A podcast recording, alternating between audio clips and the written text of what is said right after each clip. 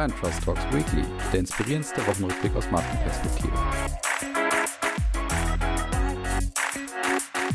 So, liebe Hörerinnen und Hörer, willkommen zurück zu Brand Trust Talks Weekly. Wir sind in der KW 10 und ihr seid zurück bei eurem Lieblingswochenrückblick aus Marketing und Markenperspektive. Ich habe natürlich wieder eine wunderbare Folge für euch vorbereitet mit unterschiedlichsten Kategorien und ich würde sagen, ich stelle die jetzt mal vor. Los geht's. Und wir starten mit einer leichten Einstiegskategorie. Die Smalltalk News der Woche. Ja, und da muss ich euch vielleicht nochmal die Geschichte vom Moonshot von JFK, also von John F. Kennedy, erzählen. Der eine oder andere kennt die vielleicht auch, wenn er mal mit mir oder mit uns eben zusammengearbeitet hat, natürlich. Und zwar hat ja John F. Kennedy 1961 unter anderem eben bekannt gegeben, dass er das Ziel ausgibt, bis in der jeweiligen Dekade, also in den 60er Jahren, noch auf dem Mond zu landen mit den USA. Und das war die Idee dahinter, dass er eben gesagt hat, dass er versucht hat, so ein bisschen die Nation auch zusammenzubringen und gesagt hat, naja, mit, wenn ich so ein starkes Ziel ausgebe, da versammeln sich auch die Leute dann da, dahinter letztendlich. Und das, obwohl es wahrscheinlich Anfang der 60er noch gar nicht absehbar war, dass erst, beziehungsweise die USA eben Ende der 60er auf den Mond schaffen, weil es zum Beispiel Technologien einfach noch gar nicht gab, die dafür notwendig waren. Und trotzdem haben sie es geschafft, wahrscheinlich auch aufgrund dessen, dass er so ein offensives Ziel kommuniziert hat. Und warum erzähle ich euch das? Naja, als ich so letzte Woche ZDF gesehen habe, also ZDF.de gelesen habe, da habe ich gedacht, okay, die Deutsche Bahn verkündet hier gemeinsam mit der Politik gerade ein Anti-Moonshot, weil vielleicht hat der ein oder andere ja das Zukunftsbündnis Schiene gehört oder davon gehört. Und zwar wurde damals ausgerufen, dass man bis 2030 eben diesen Deutschlandtakt unter anderem implementieren möchte, beziehungsweise erreicht haben möchte, der unter anderem eben vorsieht, dass man wie nach Schweizer Vorbild einfach noch mehr Pünktlichkeit generiert und vor allen Dingen auch bessere Anschlüsse in ganz Deutschland hat und damit eben natürlich auch eine größere Attraktivität für die Bahn erzeugt wird. Und dieser Deutschlandtakt sollte, wie gesagt, bis, bis 2030 im erreicht werden. Und jetzt wurde er von der Politik mal, naja, ich würde sagen, ein bisschen in die Verzögerung gebracht. Und man könnte auch von der größten Verspätung aller Zeiten bei der Deutschen Bahn sprechen, weil aus 2030 wird einfach mal 2070. Und das ist grundsätzlich vielleicht nicht zwangsläufig so schlimm, dass man gesagt hat, okay, man braucht bis 2070, weil es ist natürlich natürlich wirklich einen riesen, riesen Batzen, den man da vor sich hat, dass man aber so unbedarft mit auch möglicherweise strategischen Elementen wie einem Moonshot auch in der Politik damit eben, wie gesagt, unbedarft umgeht, das hat mich dann doch ein bisschen überrascht und zeigt einmal mehr, die Politik ist nicht in der Lage, strategische Elemente wie zum Beispiel so einen Moonshot adäquat und sinnvoll einzusetzen und dadurch zum Beispiel auch Ziele zu kommunizieren und eben Menschen dahinter zu bringen und das Ganze dann auch zu moderieren. Man hätte ja zum Beispiel auch zeigen können, naja, wir sind auf dem Weg und wir versuchen bis 2030 alle das eben, was bei uns äh, einfach möglich ist, bis dahin zu kreieren und sind da sehr transparent und ja, befinden uns einfach auf einem Weg dorthin. Und dass man jetzt einfach dann aus Angst offensichtlich dann sagt, naja, wir müssen das Ganze jetzt bis 2070 korrigieren, beziehungsweise es war von Anfang an klar, dass es nicht bis 2030 geschafft werden würde.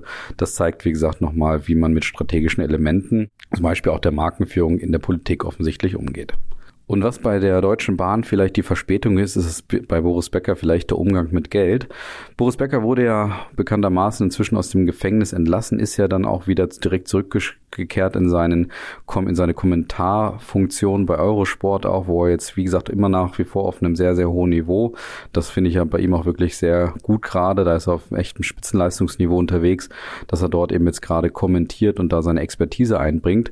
Und er hat ja auch so sein Comeback insgesamt auch im Fernsehen glaube ich, bei Sat 1, wo er dann so ein bisschen die Zeit jetzt auch reflektiert hat. Und jetzt ist Boris Becker auch bei den Werbedeals wieder so richtig zurück und hat da sein Comeback hingelegt. Und zwar wirbt er ab morgen, das wird bei der Sportschau zu sehen sein oder während der Sportschau zu sehen sein, für einen Fensterbauer, der insbesondere im digitalen Bereich sehr stark sein soll. Und dort nimmt sich Boris Becker tatsächlich selber auf die Schippe, indem er nämlich aus dem Fenster praktisch Geld wirft und dann das Ganze natürlich mit dem Marketing-Slogan unterlegt wird. Werfen Sie Ihr Geld nicht zum Fenster heraus.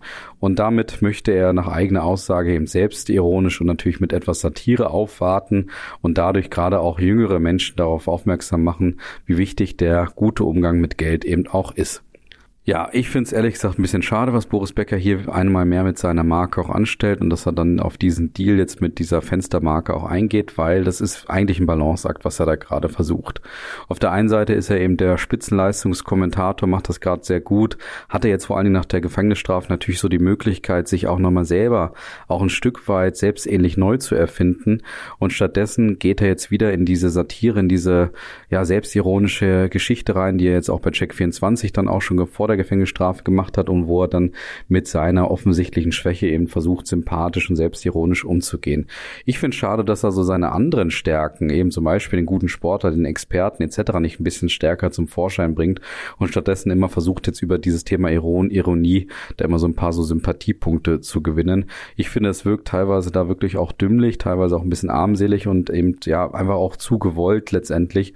Und man muss natürlich auch konstatieren, dass dieser Fensterbauer am Ende des Tages wahrscheinlich mehr mehr davon profitiert als Becker selber, das, die finanziellen Interessen mal außen vor gelassen.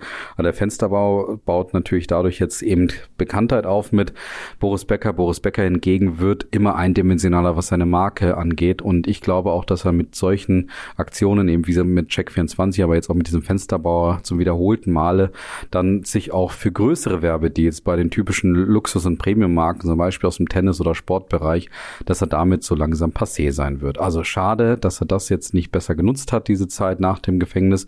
Und man muss übrigens noch dazu sagen, die Gläubiger, seine Gläubiger sind laut Bildzeitung auch nicht ganz so erfreut über diese Art und Weise, wie er damit umgeht, weil zum Beispiel die auch nach eigener Aussage sagen, na, wenn er jetzt Werbedeals macht, dann könnte er auch mal seine Schulden zurückzahlen und nebenbei sagen sie, dass er sich damit so auf die Schippe nimmt. Das passt eigentlich nicht so richtig gut, wenn man selber vielleicht von ihm oder bei ihm noch auf Geld wartet. Ja, schade, Boris Becker. Und damit kommen wir zur nächsten Kategorie. Die Zahlen der Woche. Und da ist jetzt interessant, dass Apple 2022 einen echten Triumph für sich hingelegt hat.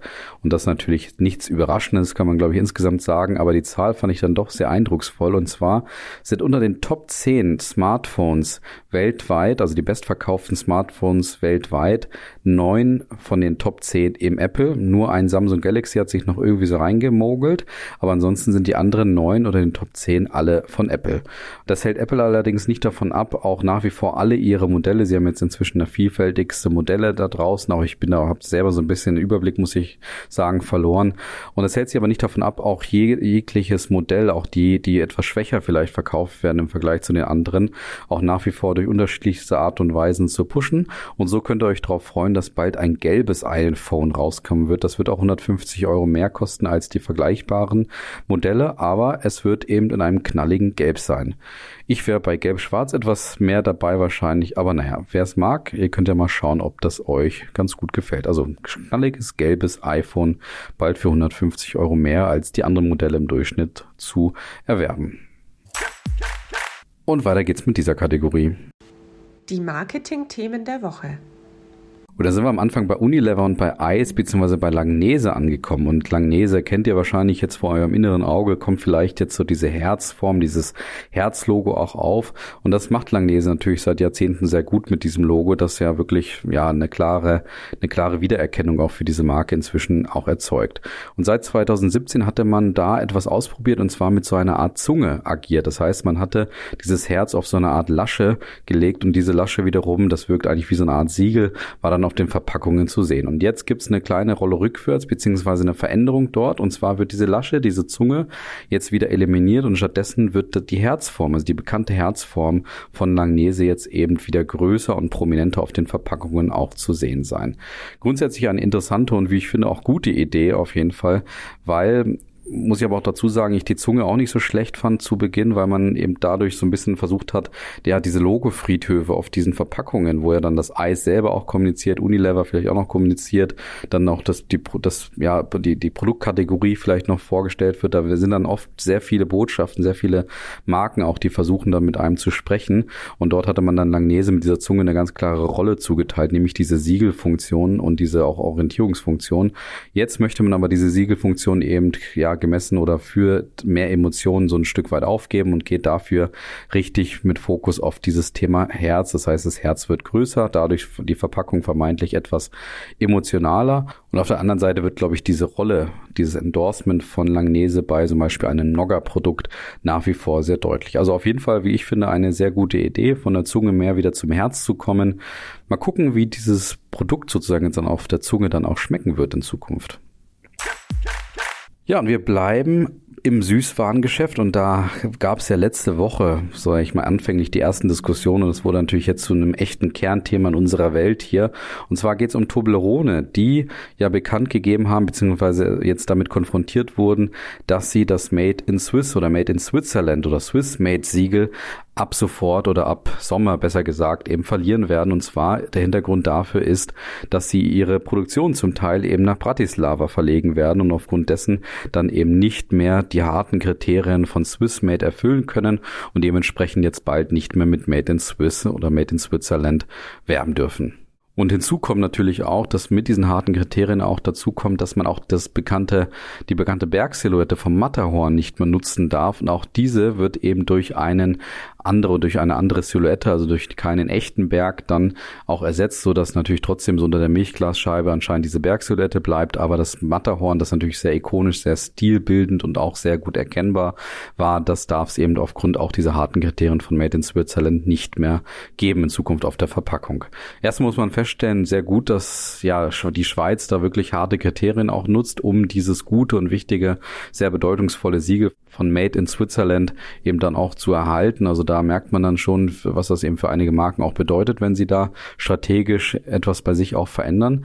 Was man aber trotzdem auch feststellen muss, ich glaube, ganz so schlimm, wie das vielleicht teilweise auch in den Medien gemacht wird oder auch von Experten und Experten gemacht wird, ist es definitiv nicht, weil das entscheidend ist.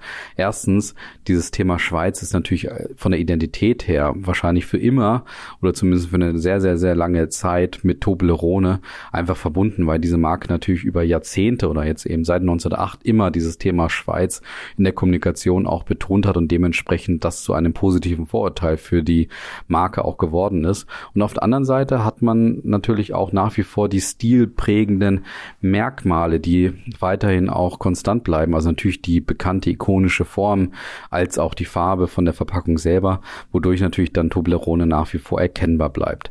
Interessant ist auch, dass Toblerone einen ähnlichen Weg auch wie zum Beispiel auch Apple geht, die ja auch sagen, sagen Design in California, Assemble in China.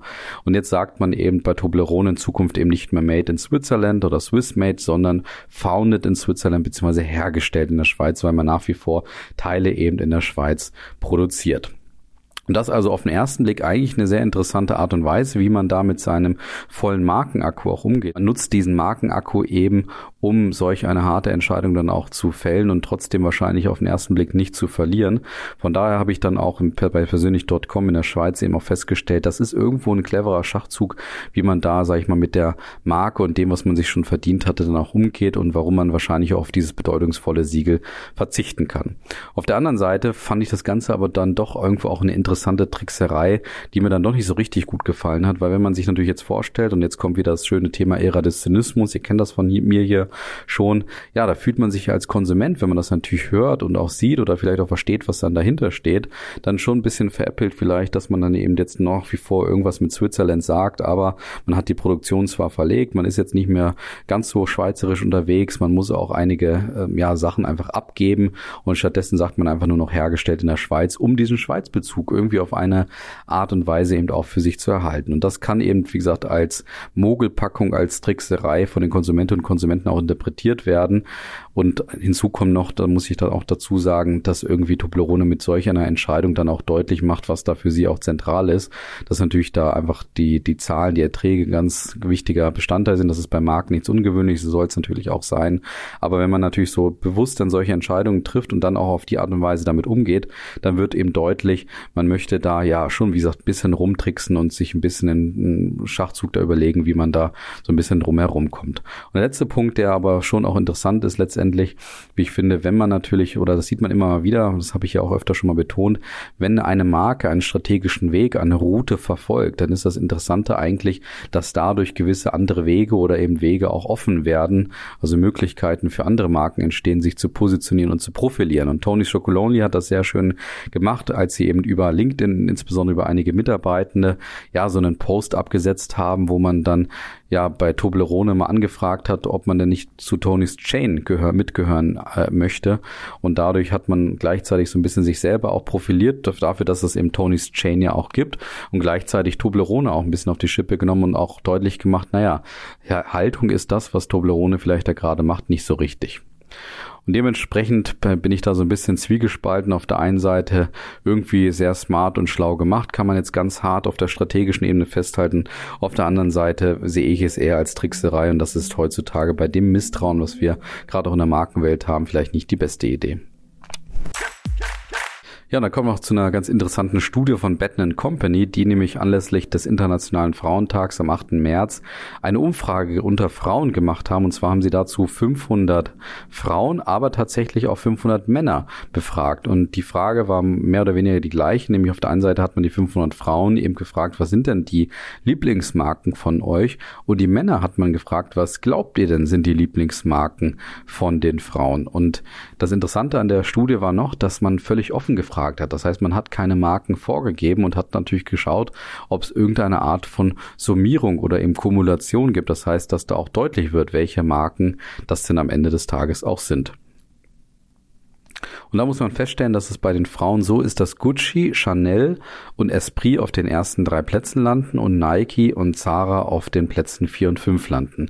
Interessant ist jetzt, was die Männer natürlich dann auch gesagt haben. Und bei den Männern war es interessanterweise auch so, dass die auch zwei der fünf Marken von den Frauen eben sozusagen miterraten konnten, beziehungsweise das ganz gut abgeschätzt haben. Und zwar haben die Männer ebenfalls auf Gucci und Chanel als Lieblingsmarken der Frauen getippt, haben dann dazu aber noch Nivea, Nike und auch Adidas hinzugerechnet. Das heißt, auch Nike war da eine Marke, die die Männer auch mitgeraten hatten und damit auch richtig lagen, was die Lieblingsmarken der Frauen angeht. Also auf jeden Fall eine interessante Studie, wie ich finde, relativ kleine Umfrage, natürlich mit 1000 Leuten, trotzdem repräsentativ, laut Aussage von Betting Company und auch Impinio und auf jeden Fall interessant, dass eben Frauen und Männer da offensichtlich sozusagen die gleiche, das gleiche Bewusstsein aus den unterschiedlichen Perspektiven haben. Interessant fand ich übrigens auch, dass bei den Frauen Esprit so weit vorne ist. Das hätte ich ehrlich gesagt nicht unbedingt erwartet.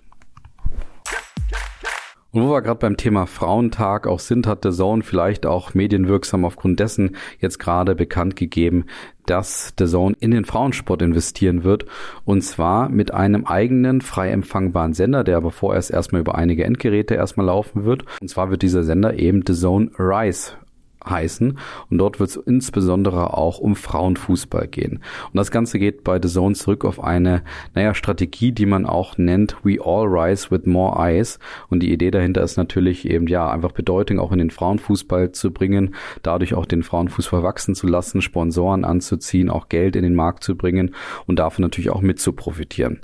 Natürlich ist auch ein Punkt bei The Zone, dass man gerade nach wie vor so ein bisschen seinen Platz auch finden und auch halten muss, neben Sky als großer Streaming-Anbieter im Sportbereich, insbesondere weil der Ex-DFL-Manager, der Erfolgsmanager der DFL, Christian Seifert, zusammen mit Axel Springer dabei ist, einen neuen Sportstreaming-Dienst auch aufzubauen. Und der wird wahrscheinlich DIN oder DINE heißen. Und auch dort ist man gerade dabei, viele Rechte auch zu kaufen, insbesondere auch in Randsportarten. Das heißt, man sieht also gerade aufgrund dessen, dass offensichtlich dieser pay TV oder Streaming-Dienstmarkt eben nochmal wächst, dass es gerade so ein Gebalge darum geht, wer welche Rechte denn auch gewinnt. Und das gilt eben natürlich auch für den jetzt gerade sehr stark wachsenden Frauenfußball. Ich glaube auch, dass darunter auch noch ein bisschen stärker das Thema Umwegrentabilität natürlich auch läuft, wenn man der Zone auch durch solche Submarken sozusagen, die auch gerade kostenlos sind, natürlich mehr auch in die ja, Sympathie bekommt und auch in die Köpfe der Menschen bekommt, dann kann das natürlich auch mehr Profitabilität, mehr Rentabilität für den Hauptsender bedeuten, der natürlich so auch bei mir hier die letzten, sag ich mal, Jahre nicht so gut weggekommen ist aufgrund der horrenden Preissteigerung, die man dort versucht hat, eben durchzusetzen. Und wie gesagt, auf der anderen Seite ist es wahrscheinlich auch so, dass man natürlich durch mehr Fokus auf mehr Sportarten einfach auch mehr Geld und Sponsoren in den Markt bringt und davon am Ende des Tages natürlich auch mit profitiert. Und ich glaube, auf der anderen Seite wird es bei The Zone wahrscheinlich auch ein bisschen um Charmoffensive gehen, nachdem man so die letzten Jahre, ich sag mal knapp eineinhalb Jahre nicht zwangsläufig mit Sympathie gepunktet hat, eben aufgrund der Preiserhöhung, die man da, wie gesagt, versucht hat durchzusetzen. Gewinner gibt's nicht, aber dafür gibt's diese Kategorie ganz aus dem Leben, ganz von mir bzw. von meinen Kolleginnen und Kollegen. Die Verlierer der Woche. Ja, und ihr habt vielleicht mitbekommen, ich befinde mich gerade in, in Austin, in Texas, in den USA und bin eben bei der South by Southwest und irgendwie musste ich ja auch in die USA kommen. Und da war ganz interessant, dass wir uns am Mittwoch eben versucht haben, bei Delta bzw. Air France für unseren Flieger einzuchecken und das eben auf unterschiedlichste Art und Weisen und bei drei Reisenden immer unterschiedlichste Fehlermeldungen aufkamen. Am Ende dann vier Leute damit beschäftigt waren, uns irgendwie einzuchecken von online, also von, von über einen digitalen Weg. Und dass das nach drei Jahren oder zweieinhalb anderthalb Jahren Pandemie irgendwie noch auf dem Niveau ist, dass man, wenn man einen Doppelnamen hat, dann irgendwie immer ein bisschen Herausforderungen hat, mit solchen Systemen umzugehen, dass da die digitalen Schnittstellen, diese User Experience da auf so einem Niveau ist, das kann ich ehrlich gesagt nicht nachvollziehen. Das ist jetzt für, war am Ende kein Riesenproblem. Man kann natürlich irgendwo sich am Flughafen auch einchecken, aber man hat vielleicht auch so gerne so ein bisschen so eine Sorglosigkeit, so ein Peace of Mind, dass man sagt, man hat sich ganz in Ruhe von, von Ferne, aus der Ferne eben vorher auch schon eingecheckt, weiß, dass alles funktioniert, weiß, wo man hin hin muss etc. und kriegt nicht irgendwelche Fehlermeldungen, die einen vielleicht dann kurz vor der Reise doch nochmal verunsichern, wenn da irgendwie was heißt, ja, we didn't, find, we didn't find your data oder sonst was. Und dementsprechend leider diese beiden Marken einfach Verlierer, weil sie es eben nicht geschafft haben, diese digitale User Experience wirklich zu managen und da auch Verantwortung zu übernehmen, beziehungsweise wirklich vom Kunden aus zu denken und irgendwie diese Fehlerquellen einfach mal abzustellen. Und dann kommen wir noch zu zwei Fundstücken. Die Fundstücke der Woche. Und da passt ganz gut das, was eben die Eurowings gerade vielleicht auch anlässlich der ETB macht zum Thema Kampagne. Und zwar machen sie die zweite Kampagne zum Thema Fly Away und eben die, auch die zweite Kampagne, wo sie das Thema Entspannung in den Vordergrund setzen möchten mit dem entspanntesten Reisenden der Welt. Das ist so eine Art Testimonial, also ein selbstgewählter, fiktiver Testimonial, der immer wieder versucht zu vermitteln, wie entspannt es doch ist, mit Eurowings zu fliegen. Und das finde ich auf jeden Fall sehr interessant vor dem Hintergrund, was ich gerade eben bei Air France und Delta auch gesagt habe aber auch insgesamt von der Machart sehr spannend gemacht. Das ist natürlich ein ziemlich hohes Versprechen, dass man sagt, ja, wirklich entspannt reisen mit Eurowings. Ich finde aber, das machen sie ganz gut, auch über die Kommunikation und ist auch ein bisschen vielleicht Moonshot-Thinking dabei, dass man eben sagt, naja, wenn man so ein Versprechen abgibt, dann muss man halt auch über die Leistungen sich Gedanken machen. Das macht Eurowings auch ganz gut, indem sie eben immer mal wieder auch neue Mehrwerte versuchen zu schaffen, nach neuen Aussagen, wie zum Beispiel den optionalen freien Mittelsitz oder auch die flexible Umbuchung bis zu 40 Minuten vor Abflug oder auch die CO2-Kompensation mit nur einem Klick. Wenn dann auch noch die User Experience überall funktioniert, dann kann das vielleicht mit diesem Thema entspanntes Reisen auch gut funktionieren. Aber auf jeden Fall schafft man es natürlich mit so einer Positionierung in die Köpfe der Kunden und vielleicht eben langfristig, wenn man da auf dem Gas bleibt, auch ein positives Vorurteil zu etablieren beim letzten Fundstück, da dachte ich schon ein bisschen, das wäre jetzt ein Aprilscherz gewesen, als ich das gesehen habe. Nämlich war das so eine Art, ja, ich sag mal, riesengroße Kopfhörer, die man auf die Ohren setzen sollte. Und diese Kopfhörer sollten eben insbesondere zum Ohrensäubern da sein. Und ich dachte zuerst, als ich es gesehen habe, da kann man jetzt auch noch mit Musik hören. Aber nein, es handelt sich um ein medizinisches Produkt, nämlich das Ortho Set Ear Cleaning System, das eben wirklich aussieht wie zu groß geratene AirPod Max praktisch, also diese großen Kopfhörer, die man über die Ohren trägt und das, aber die Idee oder die Funktionalität dieser Produkte ist eben nicht damit Musik zu hören, sondern eben gerade die Ohren entsprechend zu säubern und zwar in nur 35 Sekunden und das auf eine effektivste Art und Weise. Das heißt, es ist wie gesagt gerade für die entsprechenden Ärzte gedacht, dass man dort eben diese Produkte einsetzen soll und dadurch wirklich zu sauberen Ohren kommen soll. Und da gibt's auch schon erste sehr erfolgreiche Anschubfinanzierung, wo inzwischen schon 13 Millionen Dollar für dieses Produkt eingesammelt wurden. Das heißt also, es gibt durchaus Hoffnung, dass dieses Produkt offensichtlich zumindestens bei den Ärzten, weil es kann nur unter oder in Behandlung von Fachpersonal eben genutzt werden, dass es da vielleicht dann ja so ein bisschen die digitalen Q-Tips in Zukunft eben über dieses System gibt. Ja, mit diesem Fundstück entlasse ich euch auch ins Wochenende. Ich danke euch für die Aufmerksamkeit, wünsche euch ein wunderbares Wochenende, einen guten Start in die nächste Woche und sage ja, bis dann und macht's gut. Ciao.